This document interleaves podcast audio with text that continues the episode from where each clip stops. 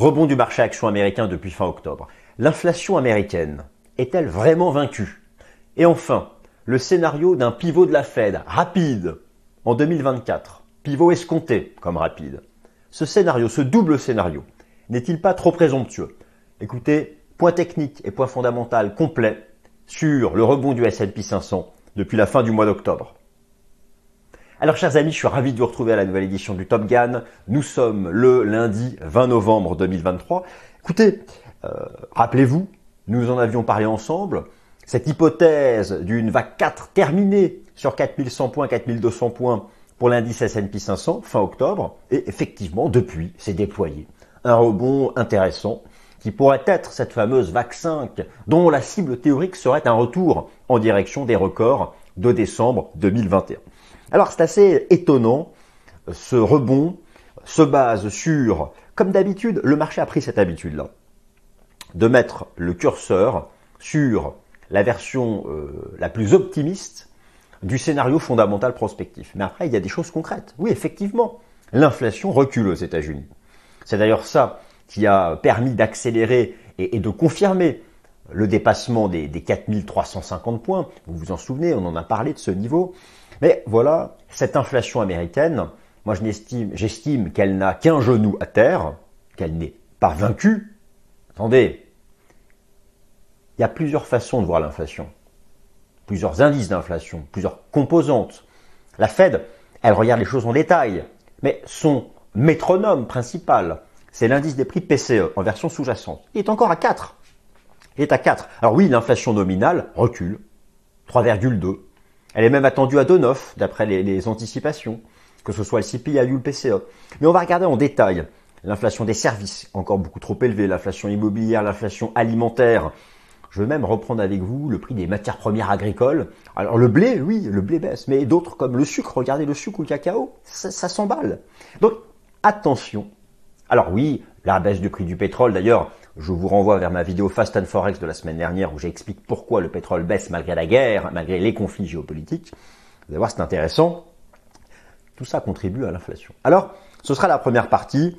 L'inflation US est-elle vaincue? Oui, elle recule, mais il faut encore, il faut vraiment confirmer. Et le marché prend peut-être un risque à mettre la charrue avant les bœufs. Alors, euh, bien sûr que ce rebond des actions, il est basé sur, avant tout, un scénario de pivot de la Réserve fédérale. Il est à peu près acquis maintenant que les banques centrales majeures, la Fed et la BCE, ont atteint leur taux terminal. Donc 5,50 pour la Fed, 4,50 pour la BCE. Maintenant c'est bien. Le marché prend peut-être un risque en pensant. Alors déjà, si le marché se trompe sur le taux terminal, autant vous dire que le marché action se reprendra une grosse claque.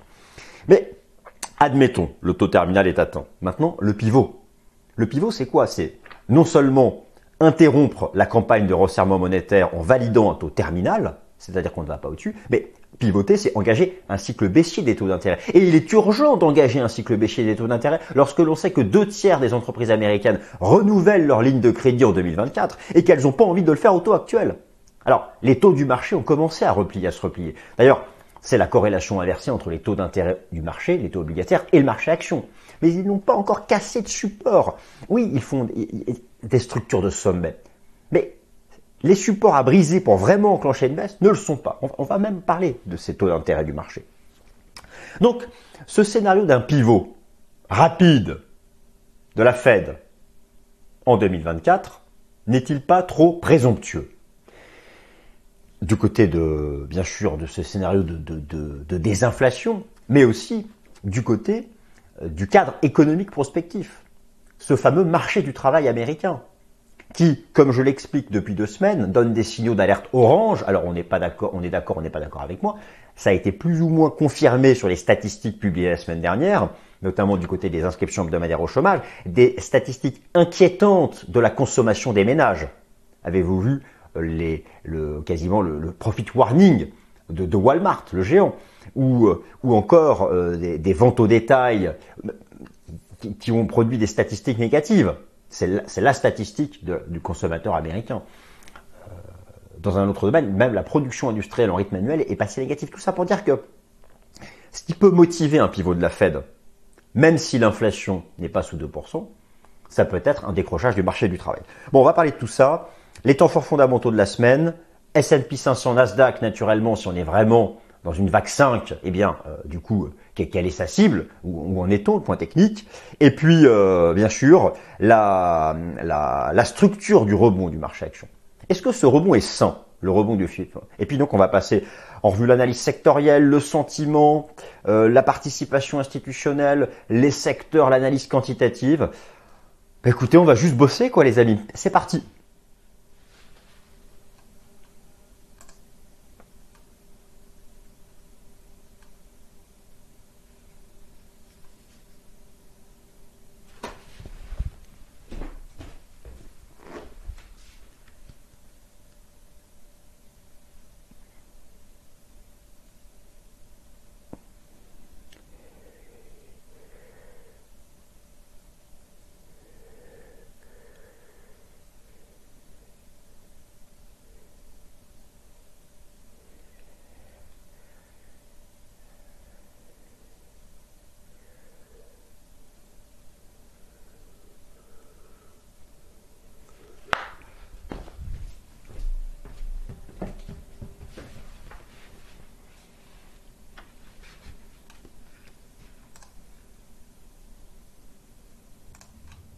Alors c'est parti, euh, marché action américain, l'inflation américaine est-elle vraiment vaincue?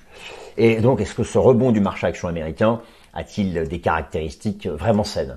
Alors le programme, je viens de vous le donner dans cette euh, longue introduction, je l'affiche avec vous sous vos yeux et on passe directement au vif du sujet. L'inflation américaine est-elle vraiment vaincue, comme semble le croire le marché.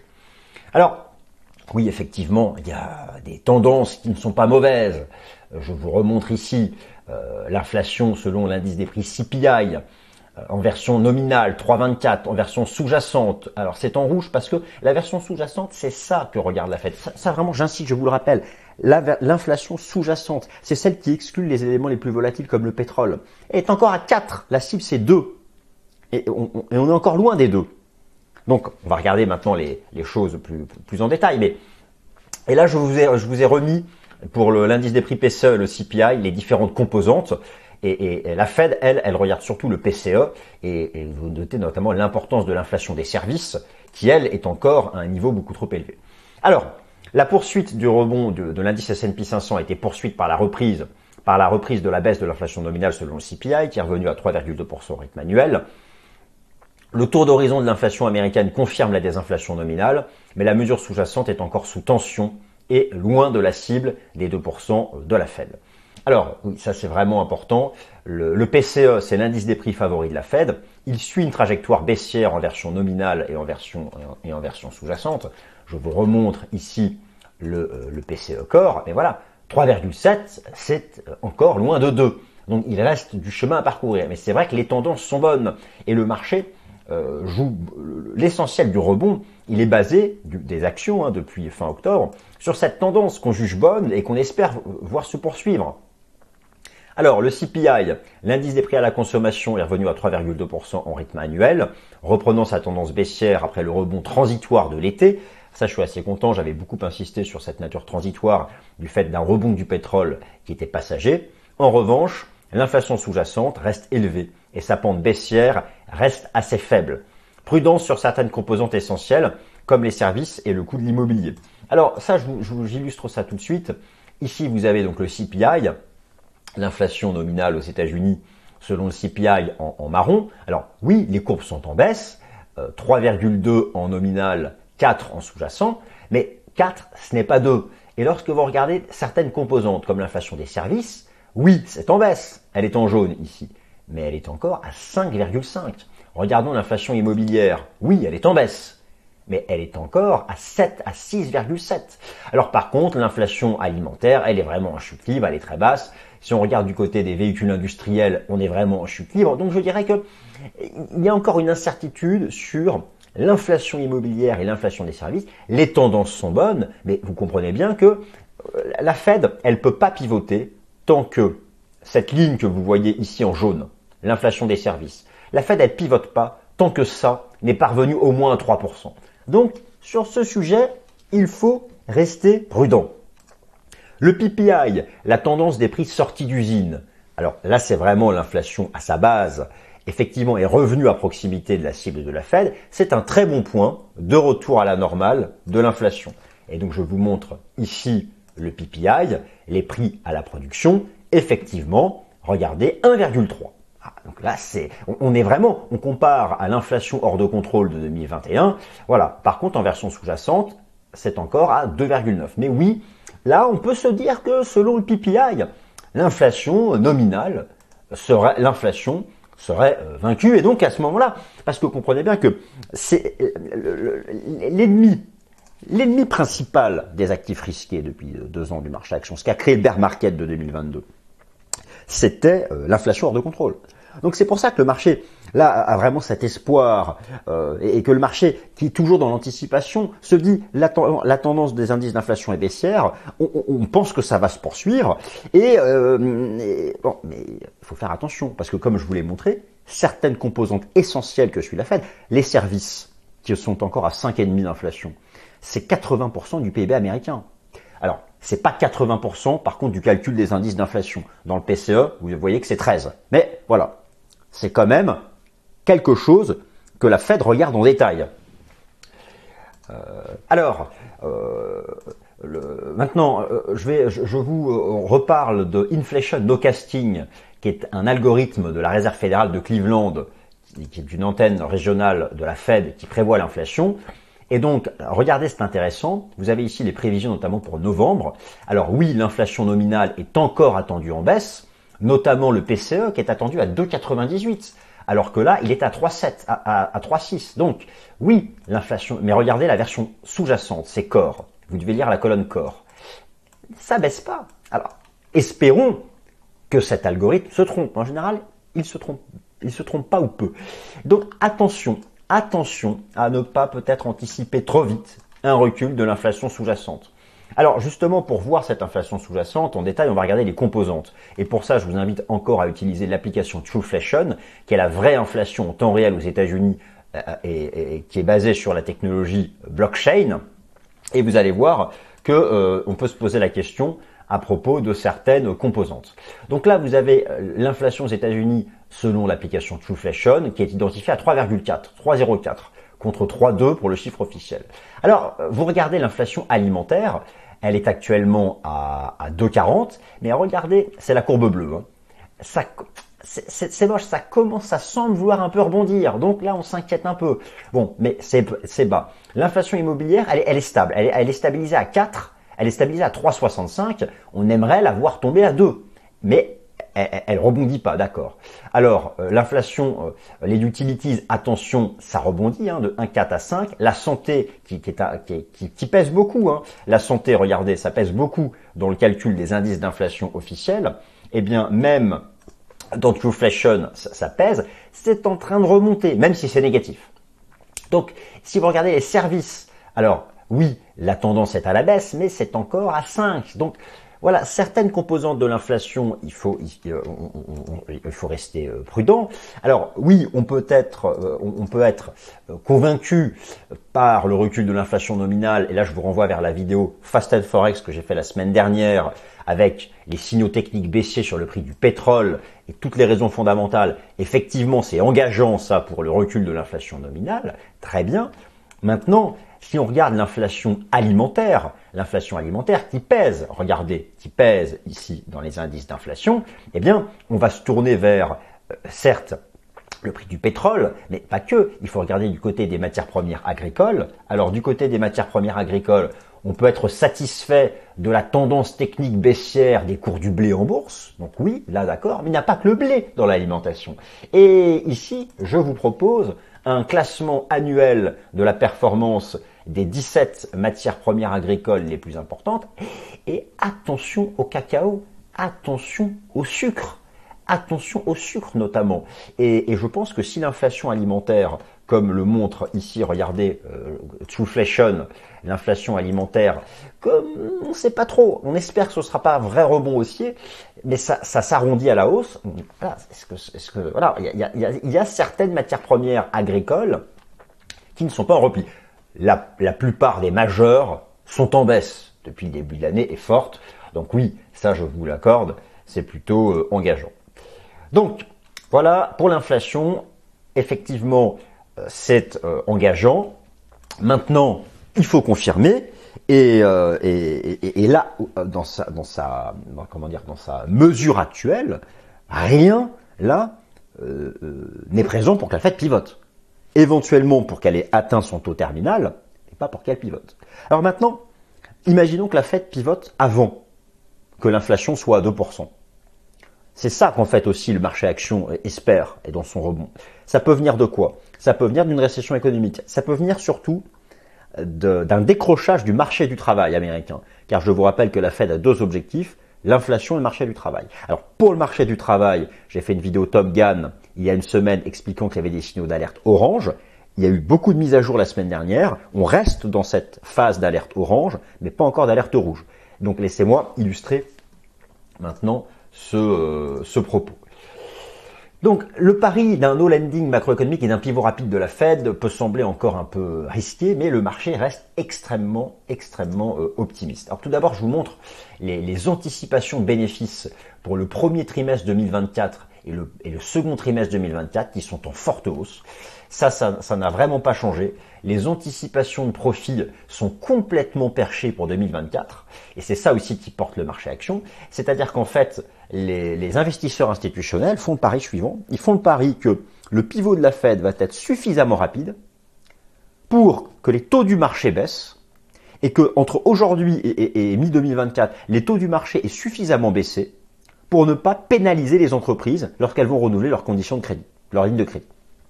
C'est le pari, alors à vous de voir si c'est risqué, mais c'est le pari que, fait actuellement, que font actuellement les marchés financiers. Donc le rebond de l'indice S&P 500 se forge sur le combo prospectif gagnant suivant, une désinflation qui se fasse sans récession économique, permettant ainsi la préservation des perspectives de bénéfices pour les entreprises. Alors, euh, je vous rappelle hein, que l'essentiel le, de la croissance économique, c'est la consommation des ménages, c'est 70% du PIB américain. Attention, euh, si, le marché du travail américain donne des signaux d'alerte orange, la consommation des ménages, là aussi, c'est un peu tendu. Est-ce que vous avez suivi euh, le profit warning Je vous montre tout de suite euh, la semaine dernière de le, profit warning de l'action de l'action Walmart, qui est quand même le premier le premier distributeur mondial. Bon, il a fait un, énorme gap baissier. Et, et, parce que le, management de Walmart a communiqué sur ses inquiétudes quant à la consommation des ménages en 2024. Donc ça, ça il faut en tenir compte. Mais c'est vrai que le marché est ultra optimiste. Regardez ici, je vous remontre les anticipations du marché quant à, quant à ce que fera la Fed en 2024. Donc vous constatez que le marché pense à quasiment 100% qu'elle a atteint son taux terminal et le pivot, c'est-à-dire voir les taux baisser, les taux sont ici, voir les taux passer de 5,50 à 5,25 à 5, etc. Et le marché attend un pivot dès le printemps 2024. Alors c'est ça, c'est ça qui, qui, peut être pour certains jugé un peu présomptueux, sauf si d'ici là l'inflation sous-jacente est à 2%, ou sauf si hein, depuis un décrochage du marché du travail. Alors, s'il est acté que la désinflation nominale US est en train de s'accélérer, le cadre macroéconomique américain est, en contraction dans le secteur manufacturier depuis plusieurs mois consécutifs. Par contre, le secteur des services, lui, qui reste en expansion, a quand même, alors, il y a un début de ralentissement, même si, overall, il est quand même dans une phase, dans une phase euh, d'expansion. Alors, je vous remontre le secteur manufacturier américain qui est dans une phase de contraction depuis de nombreux mois, mais bon, l'industrie aux États-Unis, ce n'est que 19% du PIB. C'est pourquoi on regarde avant tout le secteur des services, encore une fois selon l'indice PMI. Et là, c'est voilà. Alors au-dessus de 50, c'est l'expansion. Vous voyez comme c'est touchy. On est juste posé au-dessus. Donc c'est, ça se joue à pas grand-chose. Et, l'essentiel de, de, l'emploi, l'essentiel de l'emploi aux États-Unis est dans le secteur, est, dans le secteur des, des services. Donc le marché du travail américain, c'est le critère second après l'inflation pour motiver un pivot de la Fed en 2024. Certes, ce marché du travail est résilient, mais il a donné des signaux d'alerte orange. Je vous renvoie à la vidéo Top Gun de la semaine dernière. Mais regardez les mises à jour de la semaine dernière, notamment les inscriptions hebdomadaires à l'allocation chômage aux États-Unis qui sont sur un plus haut de plusieurs mois. Et, c'est pareil du côté des inscriptions à l'allocation chômage semaine après semaine. C'est ce qu'on appelle les inscriptions continues. Donc là, là-dessus, il y a quand même un début de quelque chose qui n'est pas qui n'est pas qui n'est pas fantastique. Maintenant, ensuite, cette consommation des ménages aux États-Unis, qui est bien sûr la clé de la croissance économique. Alors, il y a un début d'inquiétude, même si même s'il ne faut pas non plus euh, exagérer. Alors, je vous montre par exemple les ventes au détail aux États-Unis. C'est quand même l'indicateur principal de la consommation des ménages. On est encore au-dessus de zéro, mais vous voyez que la tendance n'est pas top et qu'on a tendance, avec la mise à jour de la semaine dernière, à se rapprocher de zéro, donc prudence sur les ventes au détail. Si vous regardez la, la confiance du consommateur américain, la trajectoire des derniers mois n'est pas non plus exceptionnelle. On est dans une phase, on est dans une phase qui est quand même une phase baissière. Si vous regardez maintenant overall la structure de l'économie américaine, notamment dans le secteur immobilier, qui est quand même le premier à être pénalisé par les nouveaux taux d'intérêt euh, d'emprunt, regardez la confiance des promoteurs immobiliers aux États-Unis. Ça a été mis à jour la semaine dernière. On est dans une phase d'effondrement là, qui est vraiment en train de, s'accélérer. Et enfin, un indicateur ultime, un indicateur ultime qui est très important, qui est la production industrielle aux États-Unis. Et cette production industrielle aux États-Unis, eh bien, elle vient, elle vient en rythme annuel de passer sous zéro. Alors oui, on n'est pas dans une récession comme ici la crise sanitaire, mais comprenez bien que petit à petit, on sent qu'un ralentissement progressif est en place du fait des nouveaux taux d'intérêt, et c'est pour ça que le marché prie, espère un pivot rapide de la Fed pour que les taux, du marché baissent suffisamment vite pour ne pas que ce qu'on perçoit sur les, sur les agrégats macroéconomiques, un espèce de lent ralentissement un peu partout, ou un peu partout on est en train de passer sous zéro en rythme annuel, que ça s'enfonce pas verticalement. Donc voilà, ça se joue quand même à pas grand chose, et donc tout va dépendre de la vitesse du nombre de mois avant lequel la Fed va pivoter. Et si l'inflation recule suffisamment vite, ça peut être rapide, ou si c'est le marché du travail américain qui, qui transforme les signaux d'alerte orange dont je vous ai parlé en alerte rouge, là oui, il y aura un pivot rapide de la Fed. Et dans un premier temps, ce sera favorable au marché action, parce que le marché action est obsédé par ça, le cycle des taux d'intérêt de la Fed. Dans un second temps, par contre, s'il y a récession, ce ne sera pas favorable euh, au, euh, euh, au marché action. Donc voilà, pour l'instant, le marché estime toujours que l'économie américaine sera en expansion en 2024, faisant le pari d'une baisse des taux d'intérêt du marché suffisante pour préserver les petites et moyennes entreprises. Mais voilà, l'inflation va-t-elle reculer sous 2% à temps Et d'autre part, cet optimisme des analystes financiers quant aux résultats des entreprises en 2024 n'est-il pas non plus trop euh, exagéré? Bon, en tout cas, voilà, c'est euh, le scénario euh, sur lequel le marché se base. Alors, les temps forts fondamentaux de cette semaine, écoutez, c'est simple. Vous avez les minutes de la Fed mercredi et vendredi, vous avez la mise à jour de ces fameux indices PMI dont je vous ai parlé que vous avez vu, hein, notamment celui des services qui est pile sur 50, juste au-dessus. Voilà, c'est mis à jour vendredi et il ne faudrait pas que ça bascule sous, sous 50. Donc ça, ce sont les temps forts fondamentaux de cette, euh, de cette semaine. Alors, S&P 500 et Nasdaq, l'objectif de la vague fractale euh, numéro 5. Alors oui, ça vous vous en souvenez euh, de ce scénario fractal. Là, je suis assez content. Pour une fois, je me, me suis pas trompé. Donc, que je vous avais proposé que le marché aurait terminé une vague 4 classique après avoir retracé 61% de la vague 3. Et, il a fait ça d'ailleurs en venant rebondir à proximité du nuage Ishimoku. Moi, je vous avais expliqué que je confirmais la hausse en dépassant des 4350. Ça a été dépassé, ça a été confirmé. Donc, on a bon. On a bon sur le scénario technique. Voilà. Maintenant, c'est quoi la suite? Écoutez, euh, la structure, elle, est pareille, hein, que ce soit sur le Nasdaq, ici le Nasdaq 100, que ce soit sur le, Nasdaq Composite, que ce soit sur le S&P 500, nous sommes dans ce qui serait a été une vague 5. Et alors, c'est quoi la cible théorique? Je vous remontre ici quelques ratios. Retenez une chose, l'objectif usuel en vague 5, on prend 0,618 euh, de la 1, du bas de la 1 jusqu'au top de la 3, et on projette ça au bas de la 4. C'est vraiment le ratio usuel pour se, euh, pour se projeter. Donc, Là, le marché action, maintenant, son nouveau support, c'est 4400, 4430 sur le S&P 500. C'est le niveau en dessous duquel il ne faut pas, euh, faut pas repasser. Vous pouvez noter d'ailleurs qu'en si en, Ishimoku, en hebdo, voilà, vous avez, on peut utiliser la Kijun Sen en, hebdo, hein, ou le 50 du RSI. Maintenant, pour avoir la cible pour avoir la, la, cible théorique, eh bien vous prenez ici les extensions de Fibo, vous allez prendre le bas de la 1 au sommet de la 3 et au bas de la 4, et vous prenez le 0,618. Incroyable. Ça correspond au sommet de janvier 2022, qui sont les records historiques. Donc, grosso modo, ce que nous dit l'analyse fractale, c'est que la cible de cette vaccin, attention, elle va pas se faire en ligne droite. ça se fait toujours par étapes, comme ici, on marque des pauses, on retrace. La cible serait de revenir ici. C'est ce que suggère l'analyse technique en se basant sur ce scénario fondamental que certains diraient être un scénario de bisounours, parce que beaucoup trop optimiste, mais ça, chacun là-dessus a son propre, euh, sa propre euh, opinion. Marché action américain, la structure de rebond est-elle saine? Alors vous allez voir que la structure de rebond, oui, elle est saine, euh, mais ça dépend des critères qu'on regarde. Donc on, va reprendre ça, on va reprendre ça ensemble. Alors, écoutez, le cycle des taux d'intérêt du marché, la corrélation inversée. Il faut bien garder à l'esprit que la source principale du rebond du marché action depuis fin octobre est le fait que les taux d'intérêt obligataires ont commencé à se replier. Mais attention, ils n'ont pas cassé le support majeur. Donc là, je reste aussi extrêmement prudent. Alors oui, ça c'est quelque chose euh, que vous savez. Je vous remontre ici. Vous avez en, bleu et en rouge le taux américain à 2 ans, en rouge le taux à 10 ans, en vert le dollar, et en bougie japonaise le S&P 500. Bon, le bear market de 2022, c'était l'explosion à la hausse des taux d'intérêt. Et là, le rebond récent, ce sont des taux d'intérêt, regardez, qui commencent tout juste à se replier, que ce soit le 10 ans ou le 2 ans.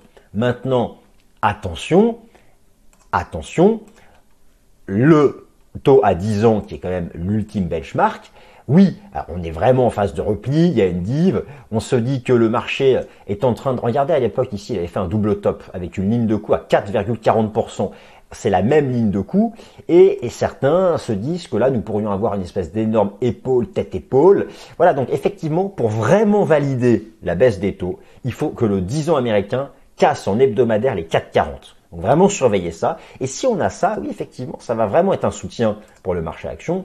De la même façon, pour le rendement obligataire américain à 2 ans aux États-Unis, je vous remontre qu'on fait, on fait pareil que le 10 ans. On est en train de faire un retournement baissier là où on avait fait le renversement baissier de 2006 2007 euh, avec les, mêmes divergences. Donc là, là voilà, il, faudrait vraiment être capable de casser les, allez, les 4,50, 4,60 en hebdo pour avoir un repli plus euh, pour avoir un, repli plus prononcé. Donc surveillez ça. C'est engageant ce que font les taux d'intérêt, mais moi je vous dis, j'insiste, il faut vraiment que le niveau des 4,40% sur le taux obligataire américain à 10 ans soit brisé pour vraiment que voilà qu'on ait un, de l'air sur ce, cycle des, des, taux d'intérêt. Donc de ce point de vue-là, c'est c'est engageant, mais voilà, on a besoin de, confirmation. Maintenant, un rebond, on le juge sain en fonction de sa structure sectorielle. Vous savez que euh, au sein du S&P 500, il y a 11 les, les 500 actions du S&P 500 sont classées au sein de 11 super secteurs que je vous ai euh, rappelé ici. Et euh, un, marché action haussier, il est sain lorsque ce sont les secteurs cycliques qui dans la hausse montent, et notamment ceux qui pèsent le plus. Euh, information Technology, Communication Service, Consumer Discretionary, etc. Et alors là, oui, effectivement, c'est plutôt assez engageant. Lorsque vous prenez la hiérarchie sectorielle depuis fin octobre et que vous faites un classement, on retrouve en haut Information Technology, Communication Service, Material, Financial, et on retrouve la santé Staples et Utilities, qui sont les trois secteurs défensifs, on les retrouve en dernier. Donc oui, d'un point de vue sectoriel, je dirais que cette reprise est plutôt saine. Maintenant, l'analyse quantitative euh, euh, dit-elle que le rebond est sain Oui aussi. Et là, je suis très, content. Rappelez-vous que je vous avais montré fin octobre que l'analyse quantitative ici donnait un signal d'achat. Je représente ici le pourcentage d'actions du S&P 500 au-dessus de la moyenne mobile à 50 jours. Et à chaque fois qu'il y a moins de 20% d'actions du S&P 500 au-dessus de la moyenne mobile à 50 jours, c'était un point bas. Et à chaque fois qu'on a plus de 70% des actions du S&P 500 au-dessus de la moyenne mobile à 50 jours, c'est un point haut. C'était point bas de fin octobre. On a rebondi. Maintenant, voilà. Lorsque la courbe arrivera ici, il faudra prendre des bénéfices. Mais là, a priori, il y a encore du chemin à parcourir. C'est donc plutôt sain aussi selon le critère euh, quantitatif. selon le critère du sentiment des investisseurs particuliers. Alors, est-ce que cela est sain aussi? Alors, oui. Et, alors, il n'y a pas encore, euh, il faut surveiller ça. Euh, L'association américaine des investisseurs particuliers, les données remontent à mercredi dernier. Alors, effectivement, le, le marché rebondit et on a toujours une part importante d'investisseurs baissiers. Mais ce que je veux dire par là, c'est que le réservoir des acheteurs qui s'est rempli ne s'est pas encore rempli à rabord. Hein. Il faudra s'inquiéter lorsqu'on va dépasser les 50%. Donc, c'est aussi euh, des données qui, euh, depuis fin octobre, accompagnent le rebond de manière saine, mais attention, elles donneront peut-être aussi bientôt un signe, un signal de, surachat. Donc, euh, c'est à suivre chaque semaine. Est-ce que les small et les mid cap ont suivi, ont confirmé le S&P 500 C'est important que les troupes suivent le général pour avoir un rebond euh, euh, sain. Et donc, je regarde du côté du Russell 2000. Et ce que l'on observe, c'est que effectivement, le Russell 2000 essaye lui aussi de préserver ce support majeur. Bon, voilà, euh, et on le voit mieux ici en, journalier. Le, le, Russell 2000 essaye de réintégrer cette pattern ici chartiste en triangle. C'est intéressant, c'est bien d'avoir vu les small caps rebondir avec les, les, les, les, blue chips. On peut regarder aussi les banques régionales américaines, les banques régionales américaines, alors qui essayent, c'est un peu faiblard, mais qui essayent de rebondir. On a quelque chose d'intéressant sur le momentum représenté par le RSI, mais on n'a pas encore dépassé de résistance. J'aimerais voir le dépassement des 100 points pour être vraiment. Donc là, attention, et c'est vraiment un indicateur important, les banques régionales. C'est elles qui ont le plus souffert des taux d'intérêt avec la chute, avec le crack obligataire. Donc, euh, peut faire mieux, peut mieux faire, pardon. Euh, maintenant, euh, bien sûr, le, positionnement institutionnel. Alors là, je vais me tourner du côté des données du rapport Commitment of, Traders. Et alors, pour le S&P 500, oui, on a toujours une tendance haussière de la position nette. Donc, alors attention, il y avait, je trouve que les positions short ne diminuent pas suffisamment vite. Mais voilà, effectivement, c'est que ce soit chez les hedge funds ou les asset managers, la positionnette remonte avec le S&P 500. Et lorsqu'on regarde ces mêmes données sur le Nasdaq 100, eh bien oui, on a toujours une structure haussière de la position nette chez les asset managers. Donc là aussi, on peut dire que c'est euh, relativement euh, que c'est relativement ça. Donc voilà, chers amis, écoutez, ce, ce rebond du S&P 500, il a une structure technique assez saine. Euh, on a une approche technique fractale euh, qu'on a vue ensemble au CIR depuis 4100.4200 et qui sont et on comprend bien sur quel scénario fondamental elle se base. Je dirais que quand même, je trouve que moi le rebond est trop exagéré. C'est-à-dire que le rebond que fait le marché, c'est comme si on était certain que l'inflation vienne à 2% dans 3-4 mois, ou que le marché du travail se mette vraiment à décrocher, et que la Fed pivote très rapidement en 2024. C'est peut-être ici et là que ce rebond du marché action euh, représente un risque. Et c'est donc pour ça que chaque lundi dans le Top Gun, nous allons en faire le suivi. J'espère que vous avez passé un bon moment. Si oui, mettez-moi un petit like, ça me soutient beaucoup. Et prenez soin de vous, passez une bonne semaine. Merci.